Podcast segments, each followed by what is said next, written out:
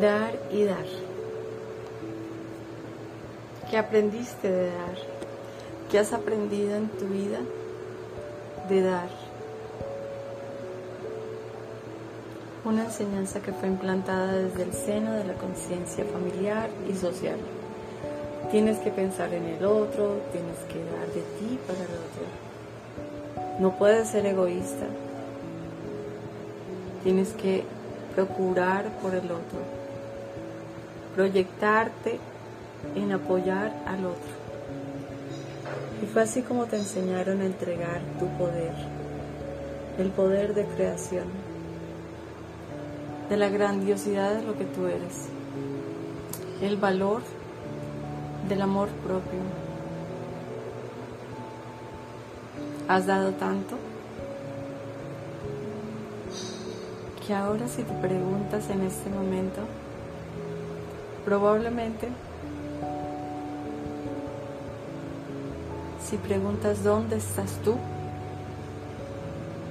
te dirás a ti mismo, es que ni siquiera existo, no sé dónde estoy. Incluso has dado tanto que de esa manera aprendiste a amar a la pareja, a los hijos, a los padres, dando y dando.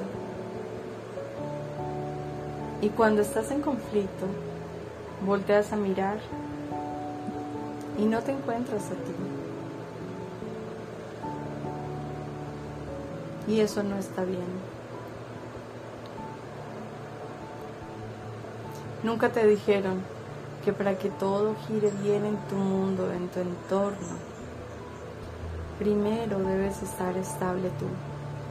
Primero tienes que centrar toda la energía, todo el valor, toda la autoestima en ti.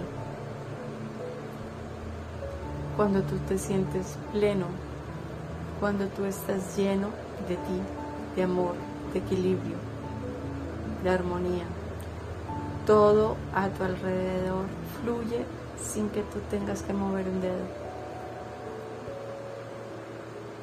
Y no es egoísmo.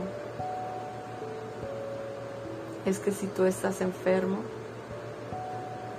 o desequilibrado, ¿de qué manera serías capaz de ayudar a cambiar la vida del otro?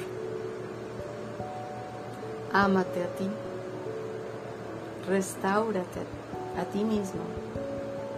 Valórate.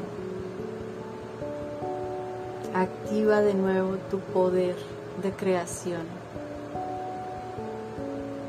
Toda tu energía, toda tu valía. Y empieza a proyectar desde ti hacia afuera, pero primero sanándote a ti mismo por dentro y así todo tu mundo se va a equilibrar. Asimismo, tu propia energía va a equilibrar todo a tu alrededor.